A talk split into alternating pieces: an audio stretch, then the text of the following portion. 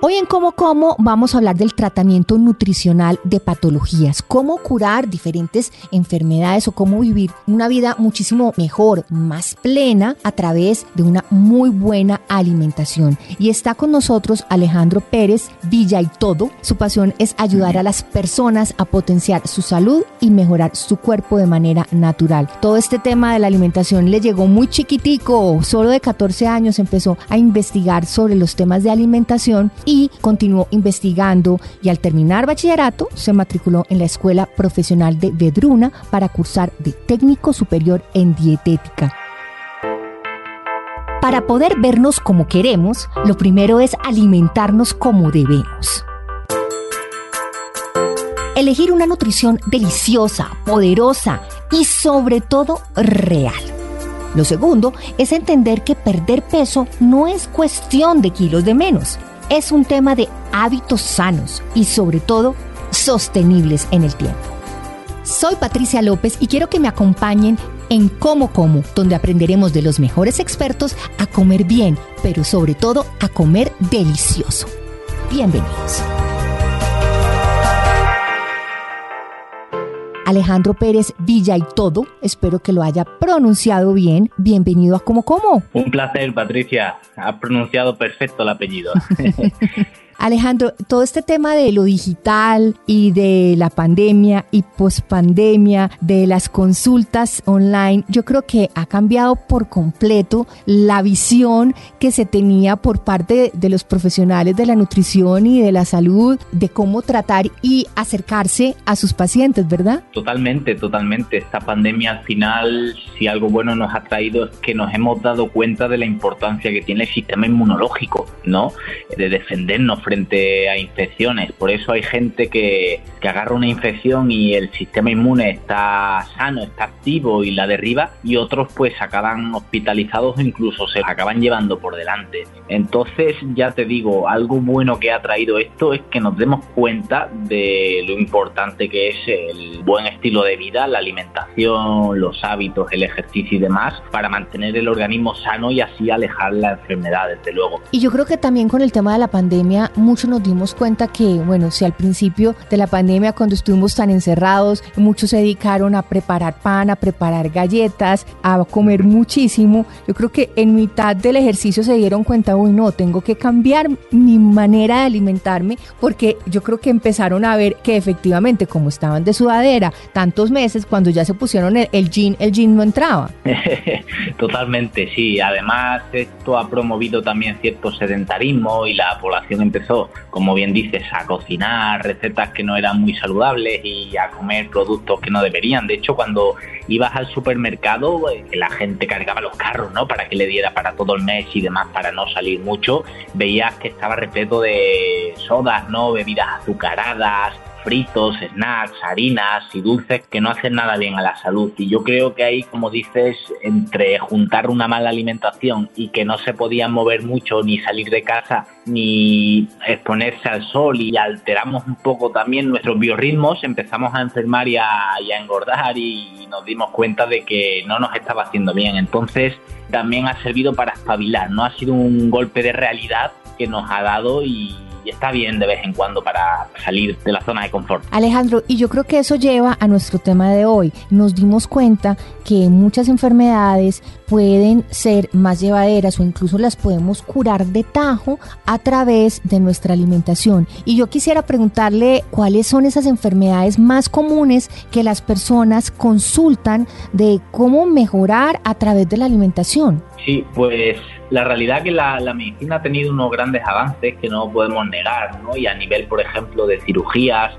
yo he tenido conocidos, ¿no? Que, por ejemplo, en bicicleta, en un monte se caen, se destrozan la cara por completo y, el cirujano se la pone nueva y se la arregla. Y, y, esa manera de salvar vidas, ¿no? Y descubrimiento de fármacos, antibióticos para algunas bacterias que antes, pues, no teníamos y hemos podido con eso erradicar ciertas enfermedades. Y no podemos negar ese avance de la medicina. Sin embargo, nos hemos dado cuenta de que hemos fracasado con las enfermedades del metabolismo. Estamos con la medicación poniendo un parche a un problema cuya causa viene de los hábitos de vida. Por ejemplo, la diabetes, ¿no? Tiene uno el azúcar alto y en vez de corregir la alimentación y el estilo de vida para ir a la causa verdadera del problema y la resistencia a la insulina, pues se está como consumiendo metformina, inyectando insulina, que son fármacos que al final lo que hacen es, poner un parche y están volviendo al paciente dependiente de la medicación para gestionar su enfermedad en lugar de acudir a la causa del problema y erradicarla con buenos hábitos. Cuando uno tiene hipertensión le dan diuréticos, cuando uno tiene colesterol alto le dan estatinas, cuando uno tiene exceso de peso, pues le dice, mira, vamos a hacer una cirugía y demás, ¿no? Y ahí es donde creo que estamos fallando, que son en las enfermedades metabólicas, se han disparado. El otro día estaba investigando porque hay un doctor que es el padre de la medicina clínica, William Osler, que fundó una, una revista médica muy importante, The Journal of, of Medicine, o sea, un jornal muy interesante que, que nos da mucha información de estudios y demás. Y en el año 1900 él jamás pudo describir una cardiopatía isquémica, jamás, porque en esa época no existían. Y sin embargo, hoy es la principal causa de muerte en el mundo, por lo que estamos teniendo un gran problema con eso.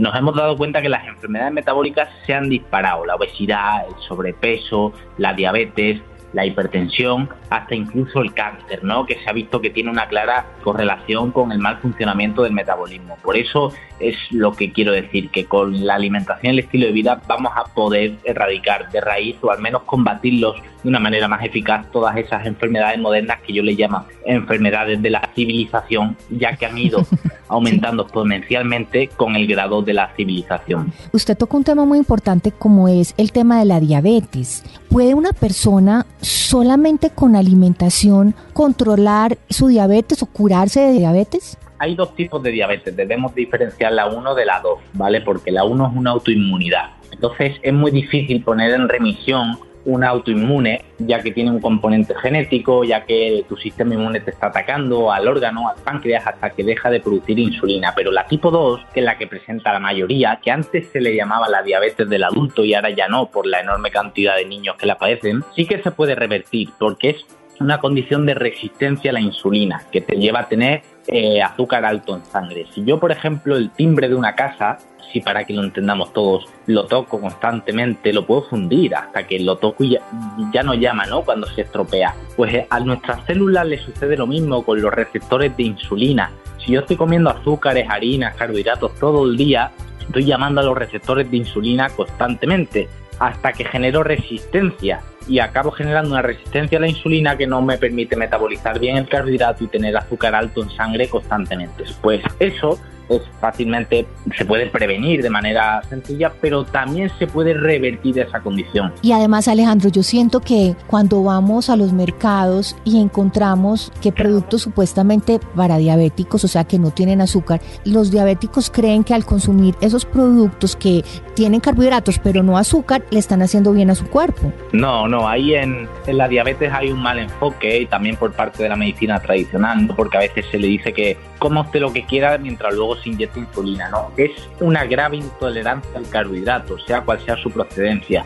Por eso, la dieta que más funciona en diabéticos es tipo cetogénica, alta grasa, baja en carbohidratos, moderada en proteínas y acompañado muy importante del ejercicio de fuerza, que es a veces el gran olvidado. ¿no? Las pesas, las pesitas. Sí, exacto, porque nos centramos mucho en el cardio, que tiene beneficios a nivel cardiovascular, por supuesto, pero esas pesas son imprescindibles porque me va a permitir crear masa muscular. Y ahí es donde vamos a ir solventando la diabetes, porque al yo crear nuevas células, lo que creo es nuevos receptores de insulina que están activos, que no son el timbre fundido. Y además me va a mejorar el metabolismo porque voy a aumentar la masa muscular y en reposo el cuerpo está quemando más energía, el tejido muscular que más energía quema y más grasa chupa, por lo que entrenar la fuerza, digamos que es tener la hoguera prendida las 24 horas del día, por lo que es tratamiento base para los diabéticos. Y es que este cuerpito, digo yo, esta maquinita, que es la única que tenemos en nuestras vidas, la tenemos que cuidar. Y usted alcanza a imaginar una máquina trabajando 24 horas al día procesando alimentos, procesando carbohidratos, azúcar. No es que llega un momento en donde saca la mano. Ahí sí es cierto, yo creo que no hay ningún Ferrari, incluso que aguante 24 horas al día dándole duro. No, de hecho, Hipócrates, todo el mundo lo conoce por la frase de que la medicina sea tu alimento y que el alimento sea tu medicina. Sin embargo, él dijo otra frase que no suena tanto, que es comer cuando uno está enfermo es alimentar la enfermedad. Y es lo que pasa con las enfermedades metabólicas, problemas intestinales, diabetes y demás.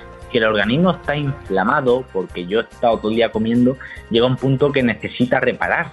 El ayuno es la meditación del intestino y tiene mucha coherencia evolutiva y tuvo un lugar muy importante en la medicina antiguamente, el ayuno, por lo que efectivamente darle una pausa a la máquina para realizar un reseteo metabólico es imprescindible, no debemos lastimar al organismo constantemente con comidas, hiperglucemias, exceso de azúcar en sangre y demás, porque cuando yo ayuno hay un premio Nobel sobre ello que es que se da el proceso de la autofagia. Consiguió un japonés describir sus mecanismos. Y como yo me he sometido durante años a exceso de azúcar circulante en sangre, detritos, toxina, virus, se ha acumulado una basura biológica de la cual mi cuerpo se tiene que desprender. Y eso sucede cuando ayuno. El cuerpo lo recicla y lo convierte en nuevas células, mitocondrias y organelas funcionales que me van a servir para estar más sano.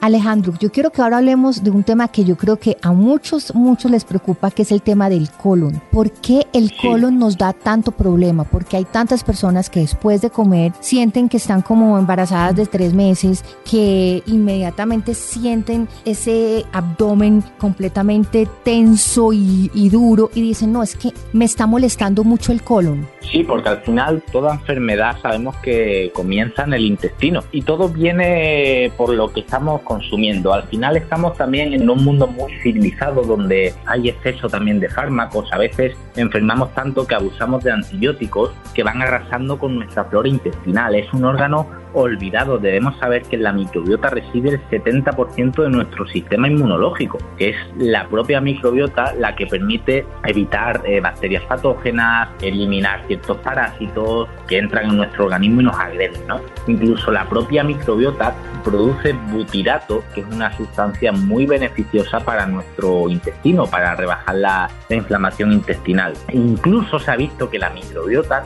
puede determinar nuestro hambre y nuestra saciedad, nuestro apetito. Cuando yo desregulo la microbiota, que son pues, todas las bacterias beneficiosas que tiene nuestro cuerpo, que residen principalmente en el intestino, mi cuerpo va a tener más hambre. Se ha visto que se desregulan las hormonas del hambre y la saciedad.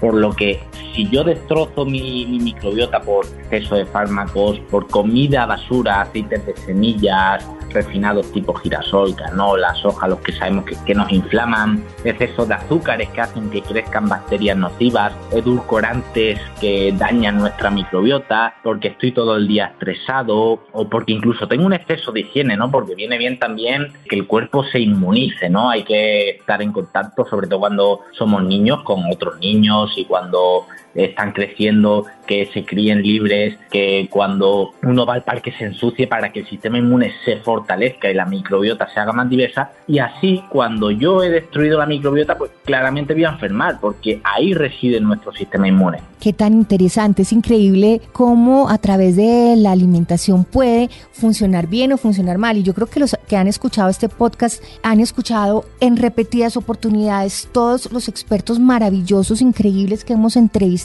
siempre dicen, los alimentos tienen una información y cuando lo estamos consumiendo, estamos consumiendo es información, información que nuestro cuerpo decodifica de una manera o de otra y dependiendo de eso vamos a estar sanos o no. Pero Alejandro, una preguntita. ¿Qué alimentos debemos consumir para desinflamar el colon cuando existe ya ese problema? Yo tengo que entender para saber qué alimentos me van a sanar tengo que entender un poco mi, fisiología humana, porque si entiendo las cosas ya podré tener mejores elecciones. El humano tiene un tracto digestivo muy parecido a los carroñeros y a los carnívoros, como el león. no tiene un tracto digestivo, por ejemplo, como un rumiante, una vaca que tiene cuatro estómagos enormes para estar en proceso de digestión de la celulosa, el humano no, no digiere la celulosa ni la fibra, la come y la echa. Entonces, hemos desarrollado un pH estomacal muy muy ácido para digerir la proteína que consumíamos y matar esos bichos que venían en la alimentación y que evolutivamente hemos comido, porque el ácido clorhídrico arrasaba con ellos. Cuando yo he comido carbohidratos refinados, alcohol, eh, me he inflado a ciertos fármacos y demás, pierdo la acidez y en cuanto entran bacterias nocivas a mi intestino, chocan con la capa del intestino y generan permeabilidad intestinal, que son ciertas microperforaciones en mi intestino a lo largo del mismo. Y cuando entra al interior sanguíneo, porque se cuela alguna proteína o algo que he comido, ahí va mi sistema inmune y reacciona y ya desencadena la enfermedad. Entonces, eso lo podemos ir cerrando, esa permeabilidad, sellando el intestino con ciertos alimentos. Uno muy interesante es el tema del colágeno, que está, por ejemplo, en los caldos de huesos, en las vísceras, porque el animal se debe comer entero, no solo el corte magro, ¿no? Lo que es hígado, seso, o a quien no le gusta, el propio caldo de los huesos tiene mucho, mucho colágeno. Incluso podríamos ir al suplemento, ¿no? Pero lo que hace eso es reforzar toda la mucosa de mi intestino y la va reponiendo para sellar esa permeabilidad intestinal. La glutamina es un aminoácido también que se encuentra en la carne, en el pescado también, en, las vísceras como menciono, también ayuda a reponer esa mucosa y si no me gusta pues, pues podría suplementar. Entonces esos alimentos para mí son básicos porque van a ir reponiendo toda la mucosa del intestino. Pero antes de meter lo que me va a curar debo asegurarme de erradicar lo que me está lastimando. Claro, de entender y detectar qué estoy haciendo mal. Eso, y ahí hay dos alimentos que debemos de eliminar, que son el trigo principalmente por el gluten, porque el gluten se ha visto que aumenta mucho la permeabilidad intestinal. Y si eso me está inflamando y aumentando las microperforaciones, lo debo eliminar. Y también ciertos lácteos, sobre todo la leche cuando es de vaca, tiene la caseína A2 porque es un tipo de proteína, porque las vacas sufrieron una mutación tiempo atrás puedo generar también inflamación en el intestino. Entonces, los lácteos de vaca son los que tienen caseína A1, que es la que me inflama, ¿vale? Los de cabra o oveja son la A2, que no se asocian con tanta inflamación. Y luego el gluten y las harinas y los azúcares y todo eso habría que eliminar. Y luego reponer con un poco los, los alimentos que he comentado, ayuno intermitente para que el intestino se repare y cuando yo ya he sanado un poco el terreno, me vendría muy bien introducir probióticos ya que son esos microorganismos que he perdido tiempo atrás porque he agredido al intestino y así repoblo un poco la flora debería ser de amplio espectro, que tenga mucha variedad de bacterias. Y también me puedo apoyar en el ghee y la mantequilla, que al final el ghee es mantequilla clarificada porque tiene mucho butirato. El butirato es utilizado en la medicina ayurveda para la prevención y el tratamiento del cáncer de colon, ¿no? porque es muy, muy anticancerígeno y es como un nutriente para los colonocitos, para las células de nuestro colon. Alejandro, estamos hablando del ghee. Sí, el ghee. Ok, el qué ghee y la mantequilla, que son fuentes espectaculares de butirato. Y aquí invito a todos nuestros oyentes que hay muchos videos en YouTube donde enseñan de una manera súper sencilla hacer el ghee. Lo pueden encontrar en diferentes sitios comerciales y tal, pero lo pueden hacer en, su casa súper, súper fácil y le resulta muchísimo más económico y práctico porque se pueden hacer cantidades muchísimo más grandes. Pero Alejandro, esta conversación está demasiado interesante y yo no quiero terminar antes de hablar del tema del insomnio. ¿Cómo podemos alimentarnos para mejorar el sueño? Esto es importante porque es una epidemia total. Bien, pues ahí nos falta regular seguramente los biorritmos. En 2017 tres investigadores fueron galardonados con un premio Nobel de medicina al describir que cada una de las células de nuestro cuerpo tiene un reloj, ¿vale? Que se pone en hora con la luz natural. Hoy en día nos pasa que estamos en exceso en espacios interiores, con luces artificiales, con pantallas, televisión, móviles. y cuando ya oscurece seguimos mirando el teléfono, el celular, la computadora, la televisión. Y claro, mi organismo se despista. Cuando es de noche sigue pensando que es de día. Y la melatonina, que es la hormona que permite que nos dé ese sueño y sea profundo y reparador y alejemos el insomnio, pues no se produce porque el reloj biológico no ha recibido la señal de que es de noche por el exceso de pantallas. Entonces, ese es un factor principal que debemos de corregir y estar durante el día más al sol, más en espacios interiores, más con luz natural, para que el cuerpo de día sepa que de día y aumente la serotonina, que mejora el estado de ánimo, para que por la noche haya más melatonina y cuando sea de noche evitar todas esas pantallas artificiales. Ese sería uno de los primeros puntos a tratar, por supuesto, y muchos más para el insomnio. Alejandro, ¿y el tema de suplementar con melatonina? Al principio nos puede ayudar. Una melatonina yo recomiendo siempre buscar de liberación sostenida, ¿vale? ¿Qué sucede? Que si me cedo, durante el día puedo encontrarme un poco más cansado, ¿vale? Entonces tendría que ajustar dosis y es un tema un poco complejo. Entonces, de inicio me va a ayudar a conciliar el sueño, pero no es el objetivo a largo plazo el mantenerme con melatonina, sino conseguir regulando mis biorritmos, respetando el ciclo de luz natural y oscuridad, que mi cuerpo produzca la melatonina, ¿vale? Ese sería el objetivo final. Entonces, con respecto a su pregunta, sí, al principio me ayuda, ¿vale? Y puedo, puedo suplementar y seguramente duerma algo mejor.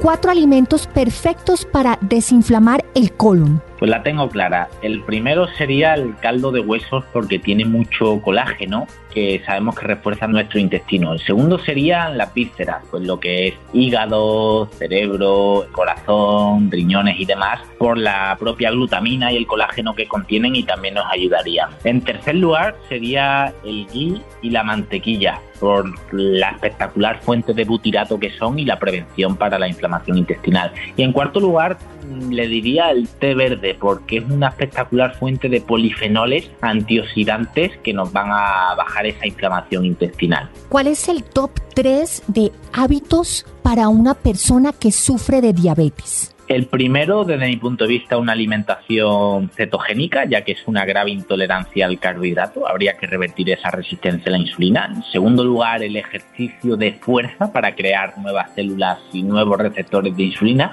Y en tercer lugar, el descanso y los biorritmos, ¿vale? Porque habría que descansar por la noche bien para que el organismo se repare, pero para ello necesito luz solar y oscuridad y respetar eso adecuadamente. ¿Cuáles son las enfermedades modernas que tenemos por una mala alimentación? Principalmente las tres que predominan, que son diabetes, hipertensión y enfermedad cardiovascular. ¿En qué casos recomienda el consumo del vinagre de manzana? El vinagre de manzana sana realmente le va a venir bien a todo el mundo porque es un antiglucémico muy potente y hace que la subida en sangre de la comida sea mucho menor, por lo que todo el mundo que busque salud y quiera mejorar también sus digestiones y demás, corrigiendo la, acidez estomacal, debería emplearlo un par de cucharadas antes de las de cada comida que haga al día le va, le va a ayudar.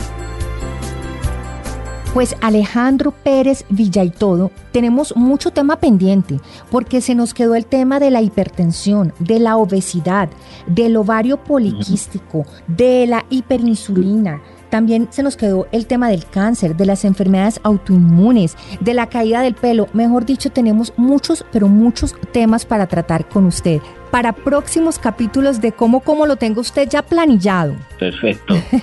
Alejandro, ¿dónde podemos tener más información en sus redes sociales sobre toda esta información de nutrición? Sí, estamos en Instagram como Alejandro Dietista y estoy subiendo contenido continuamente, también en YouTube como Alejandro Dietista para quien quiera profundizar más, aprender con vídeos más largos y explicativos y más didácticos. Estamos también en TikTok como Alejandro Dietista y en mi propia web www.salud saludnutriclínica.com, donde tengo ahí el servicio de, un curso de formación para quien quiera aprender de nutrición para sanar y tener un metabolismo completamente sano. Pues Alejandro Pérez, muchísimas gracias por estar con nosotros aquí en Como A ustedes, un placer.